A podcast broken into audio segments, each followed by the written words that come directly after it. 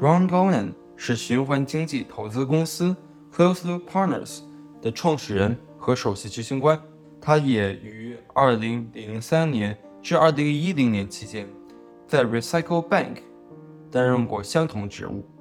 在其充实的职业生涯中，Ron 曾被联合国环境规划署授予“地球卫士”称号。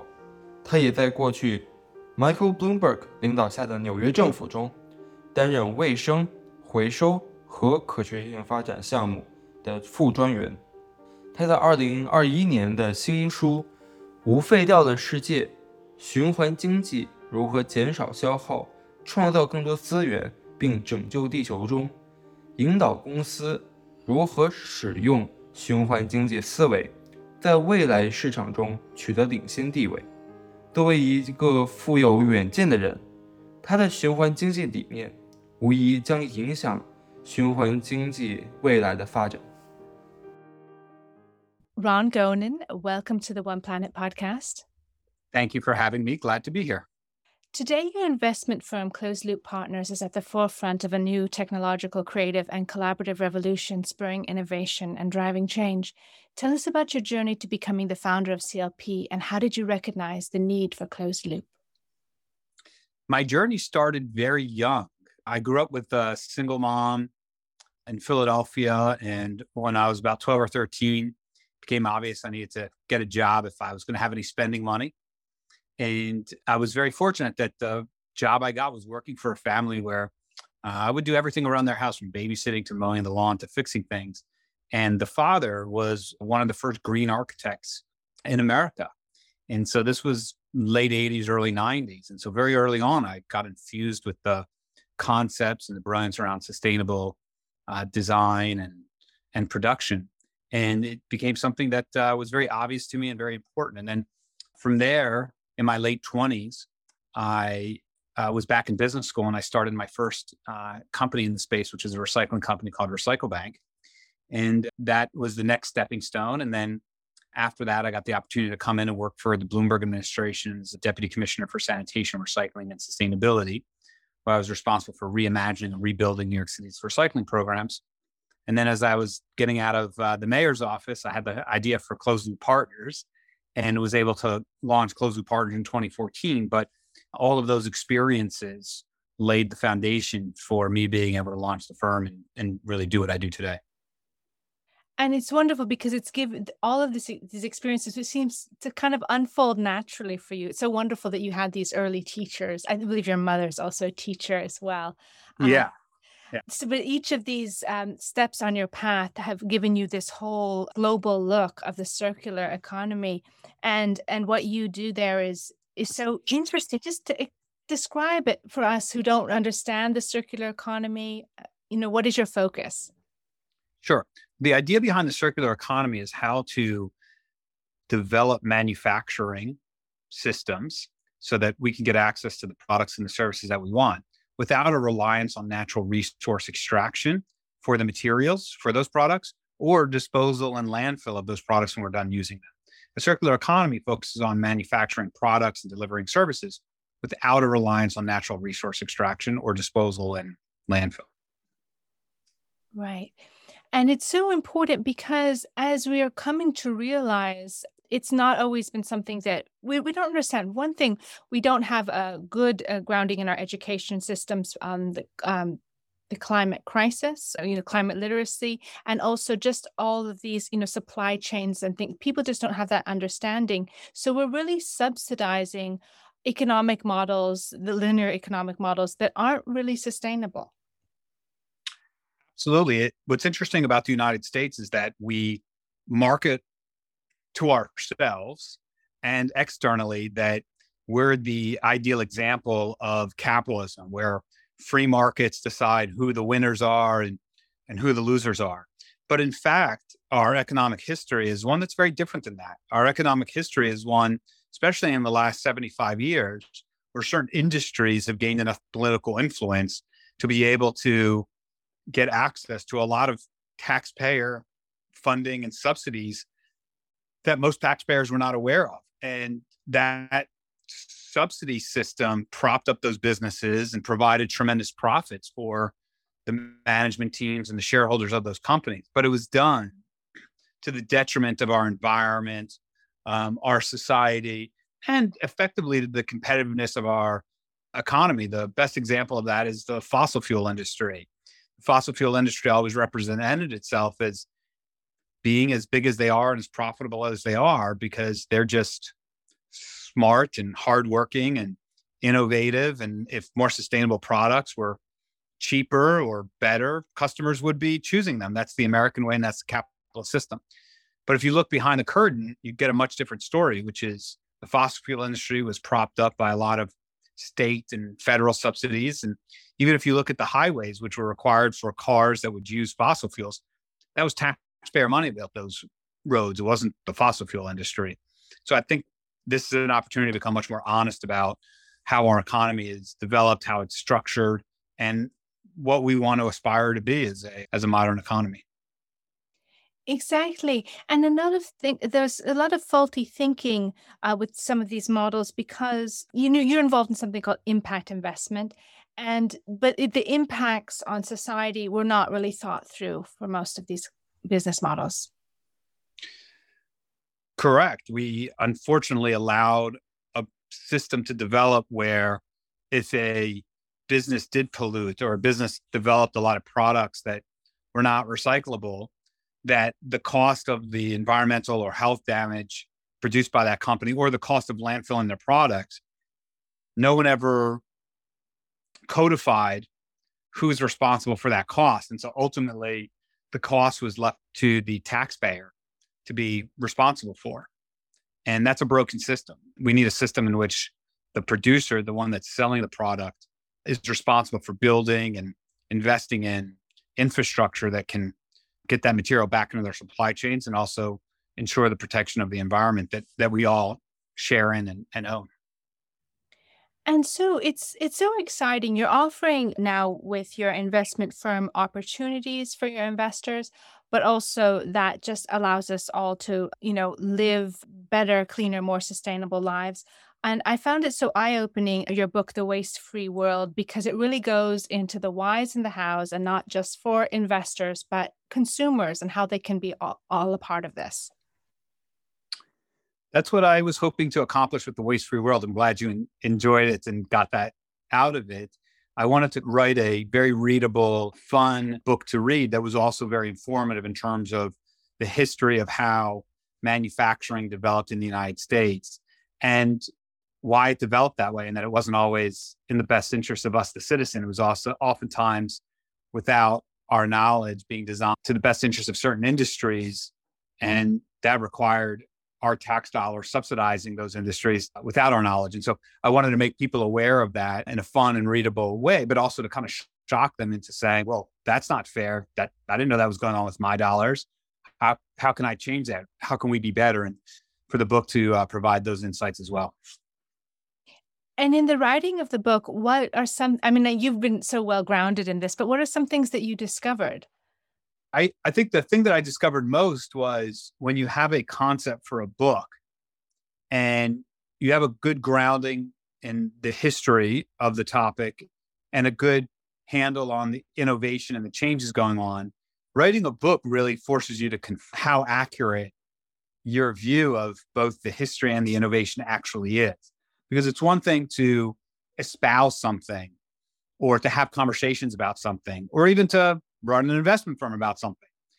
It takes a whole nother level of diligence and research to actually write a book to support it all and to make sure that it's accurate. So i learned a lot about myself and how to put in the research to make sure that what you're talking about can be backed up with with clear facts. Exactly because it's a big concept people it's like daunting waste free world. Uh, i mean there's others who like focus on you know 100% renewable energy. And i well i'm very hopeful. I hear i know like they kind of live the life and and you also you know walk the talk but it's it's hard for people to get their head around it. And so i guess also what are some of the bottlenecks in towards uh, reaching that waste free world? You know what and also how do you prioritize because there's so there's so much systemic change that needs to take place I, I think the thing that needs to be prioritized first is making sure that the average citizen is aware of the cost of waste. A lot of us think that waste is generated and then just thrown out, and the city comes and picks it up and it just disappears.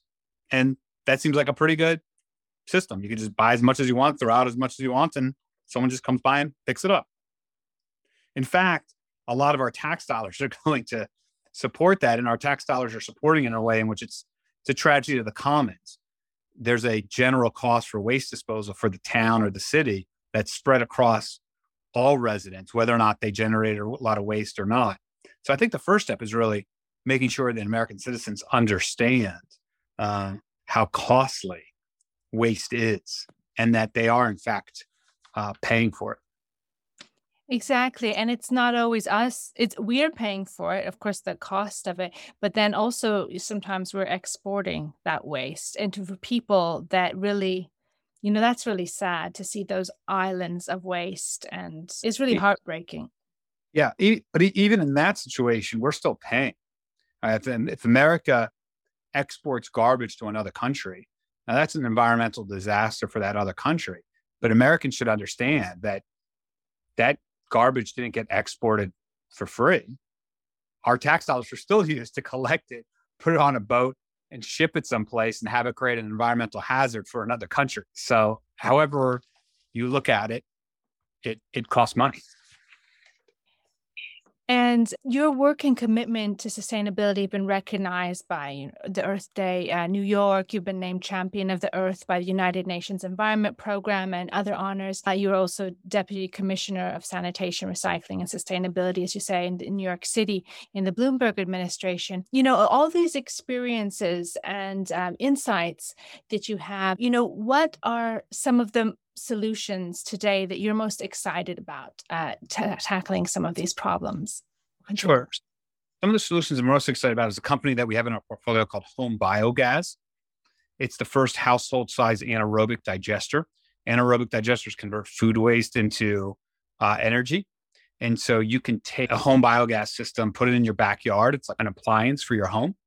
Put all of your food waste into it and converts it into gas for your home stove or for your hot water heater or for your barbecue. And that's a solution that we're very excited about um, because it shows that we can manage our own waste on site and it's actually a valuable resource. And it also cuts down on our need to import gas or, or energy into our home. So home biogas is a solution we're very excited about. I would say another solution we're very excited about is a company called Algramo. It's A-L-G-R-A-M-O and Algramo is in the reuse space. So you uh, get your reusable Algramo container. It has a chip embedded in it that's connected to your phone. And you can use that container to go to a Walmart that has a Algramo machine and put your container in the Algramo machine and buy as much or as little of that cleaning product or home product as, as you need. And so it, it's a product that provides the flexibility to the consumer to pay for as much as little as that they need without any packaging. So we're really excited about Algramo as well. Those are wonderful because it's you know we all we're all aware of that both the, the bio waste and and the food waste. So it's great to have these solutions that are uh, achievable and they are in progress. And but with plastics, it's just it, it's very difficult, even when you're aware when there aren't those market-based solutions. What can we do to create a circular economy for plastics? Well, the first thing is to s- start with the recognition that unless a plastic has value in the recycling stream, and there are some plastics that have a lot of value, so like PET, which is for your beverage container, HDPE, which is laundry and cleaning products, they actually have a lot of value in the recycling system. So recognizing that some plastics have value, some plastics don't. The plastics that do have value, we need to make sure that there's the infrastructure in place to get them collected and get them back into uh, products. And the plastics that don't have value, I think that we need to tell the producers if you can't invest in building markets for this plastic, then you need to stop mm-hmm. using it because otherwise it's just creating an environmental hazard that's too expensive for society. I think all of this gets down to who's going to pay? Who is going to pay? If you put a product into the market that's not recyclable or into a market that doesn't have recycling infrastructure, there's a cost to that that somebody has to pay. And I think the sooner we get down to who's going to be responsible for it, the sooner we'll see that nobody wants to raise their hand. The sooner we'll get to a place where people just say, you know what, let's find an alternative or stop using it because nobody wants to pay to handle it. As opposed to what happens today, which is the cost is passed off to to the taxpayer in many cases, or even worse, ends up in our oceans. Exactly. I mean, I find we work, you know, with many, you know, over 70 uh, universities and working with a lot of young people, but just uh, people in general. And, and there's a huge need for for people to change their consumer habits, but they're not getting the solutions there. I would love for us to just rethink our grocery systems and just, I mean, I think that consumer loyalty is a big thing and people want to, you know, be reusing their containers. Um, but when they're not given those options, it's very difficult. But I love that some of those at Algramo, and I would love to see more of that on a, like a huge scale. Yeah, absolutely. But yeah, home biogas, Algramo, we have a number of companies that can make things much more convenient for people while helping them uh, live a much more sustainable sustainable life. Today we do the reverse. We make it easy for people not to be sustainable, just throw everything out and it gets picked up and the cost gets spread around. And we need to reverse that. We need to make it more convenient to be sustainable and more inconvenient not to be sustainable and and more expensive. I was just reading something that the carbon dioxide that we have human caused emissions of carbon dioxide if we were just to stop them we would still have this atmospheric warming and sea level rise would continue for more than a thousand years i just I, I just don't understand if you were to stop it and it would still continue. Does uh, closed loop is closed loop addressing any of those issues, or it's more along the lines of waste? Well, we're very focused on on climate change and the risks of greenhouse gas emissions.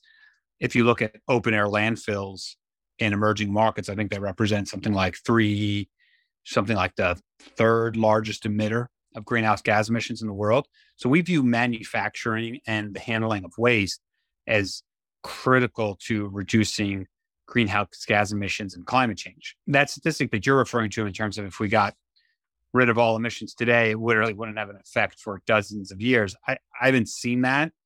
That doesn't make sense to me. I think that if you could succeed, see a, a significant reduction today, you would start seeing some beneficial results today. There are some there's some long-term damage that's going to take years to to heal. But there are some definite uh, short term things that we can do.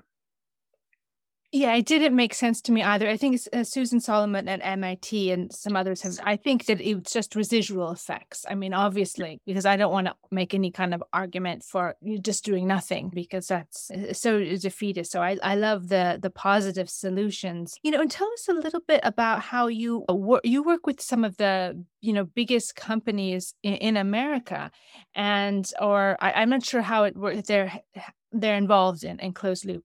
Just how does that work and how did you you know expand it in such a way and do you, would you like to expand it further afield into into europe? So those companies are investors in our funds and those are companies that see the opportunity to go circular but they need to see the innovation be spurred and they need to see the infrastructure get built. And that's a lot of what they use our the investments in our funds to do is to uh, spur that innovation yeah, what do you imagine is possible in the next five to 10 years? Like, what are you focusing on? What, you know, what do you think you will be able to achieve? Well, I think we can achieve a lot in the next five years in terms of scaling our portfolio. And our portfolio has a group of companies that can have a lot of impact.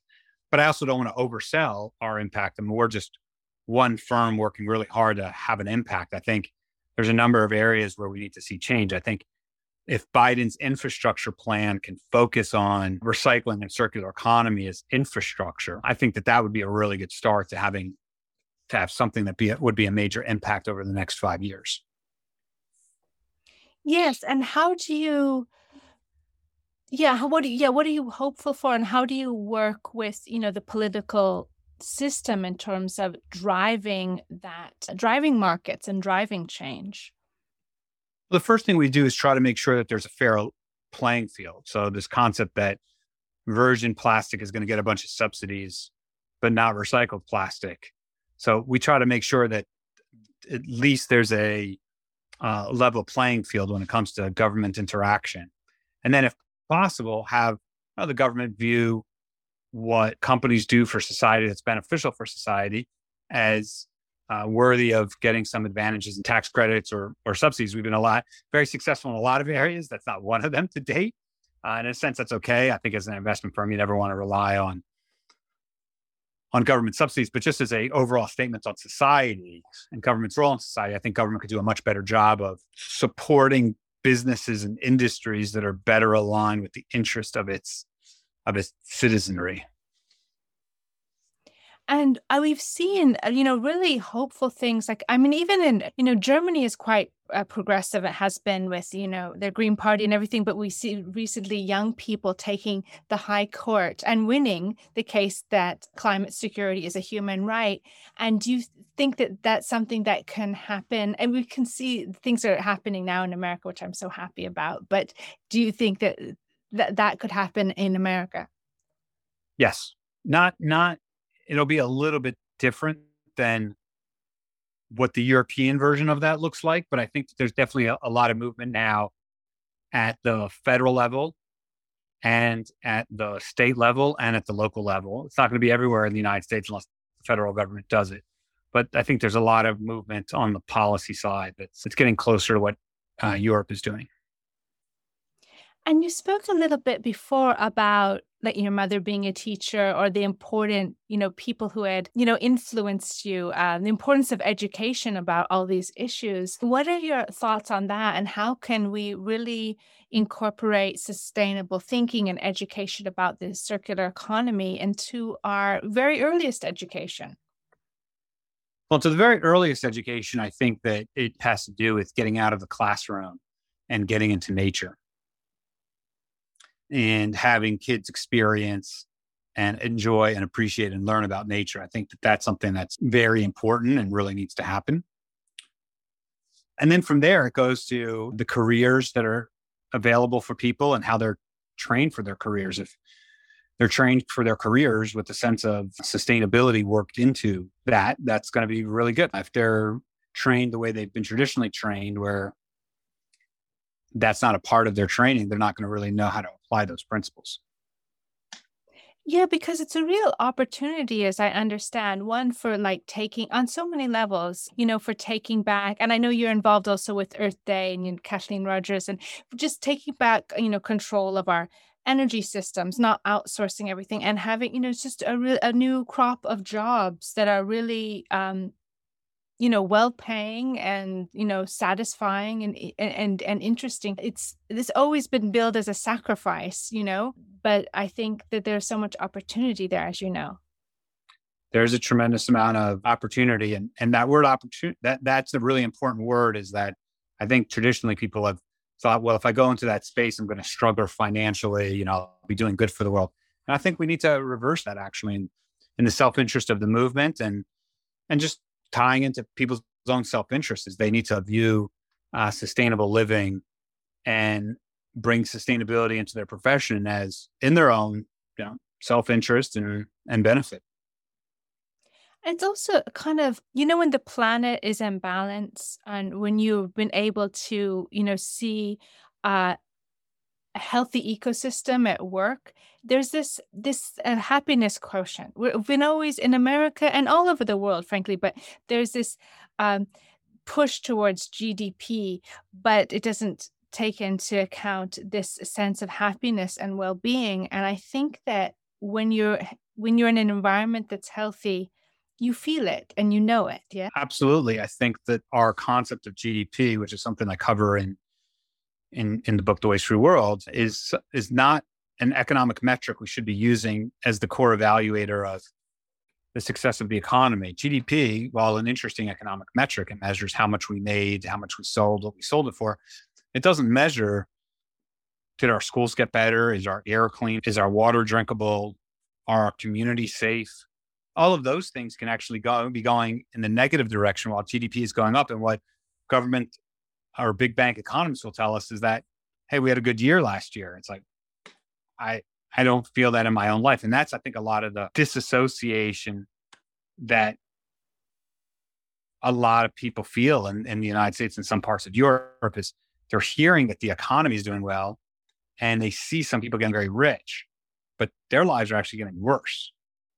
And if we don't solve for that by using metrics like clean air, good schools, access to healthcare, safe communities, if we don't use those as the metrics of a successful economy, I think we're sowing the seeds for a lot of discontent, and understandably so. You know, uh, you were talking about the importance of you know bringing uh, young people out of the classroom to really appreciate you know the environment uh, the natural world uh, and what we're doing to it. So what were some of those formative uh, memories uh, for you? You know what aspects of the natural world do you want to preserve for future generations for your children? Well for me it was the first part of my life i uh, grew up in israel and always went to the beach and just had a great appreciation for the ocean and its beauty and its calmness. And then you started hearing about like plastic in the water and not being clean enough to swim and animals dying because they're getting wrapped up in plastic. And that's probably the first thing that really hit home to me is like, this beach is so beautiful. and so amazing. And the ocean is just so wonderful how, how could we be harming it? And so I, I think just the natural world is where we come from. You know, we we we live in buildings and cities because that's what generates uh, a living for a lot of people. But where we're most comfortable as as humans is when we're in nature. And and I think getting children, and this is the hard part about the income gap is, you know, can you get lower income children to have this experience as well. But I think if you can get children involved in discovering and appreciating and interacting with nature, that can change a lot of how they view things later on when they're business people and or in government and making decisions. Exactly. So few have that experience. My husband grew up on a farm in Ireland, and uh, I, I didn't have that, but I did experience some of the natural world. And but without that understanding, how can you really even understand the circular economy? That it's it it's tough. That's why you know you look at some of the poverty around the world, and people grow up without ever seeing a tree, or without ever seeing you know clean water, and that's a disaster. We need to get back to a place where even if someone may not have a lot of disposable income, they still have nature around them to run around in, appreciate, breathe in, relax in. And it would just, I think, give all of us from an early age a much greater appreciation of how lucky we are to have what we have.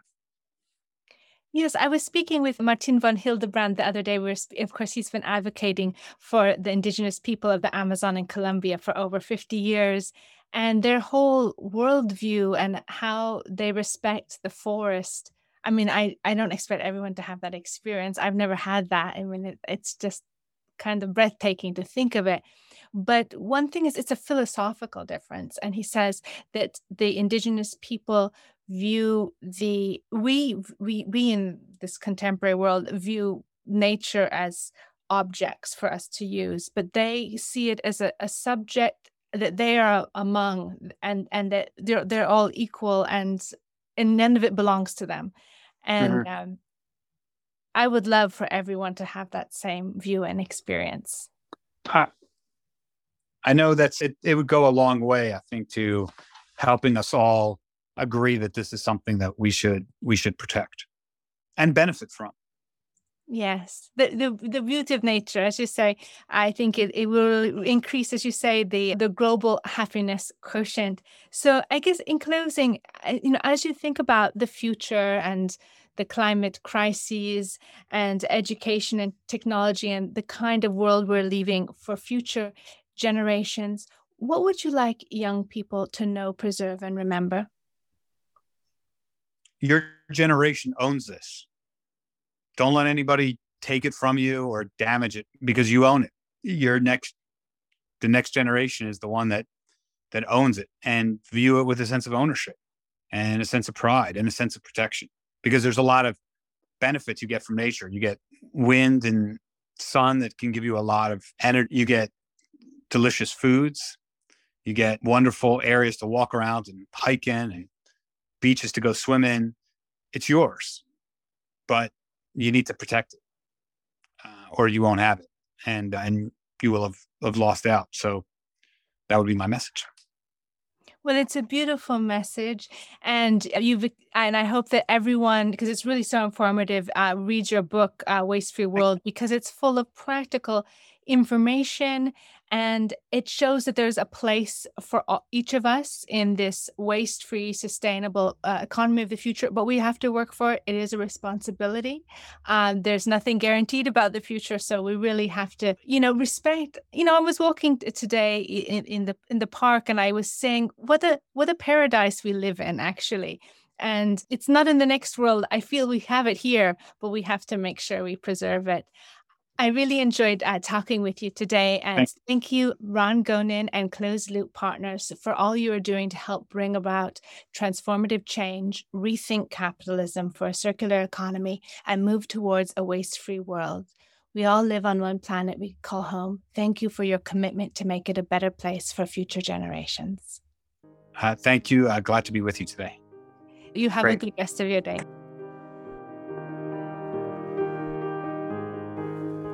One Planet podcast is produced by The Creative Process. This interview was conducted by Mia Funk with the participation of collaborating universities and students.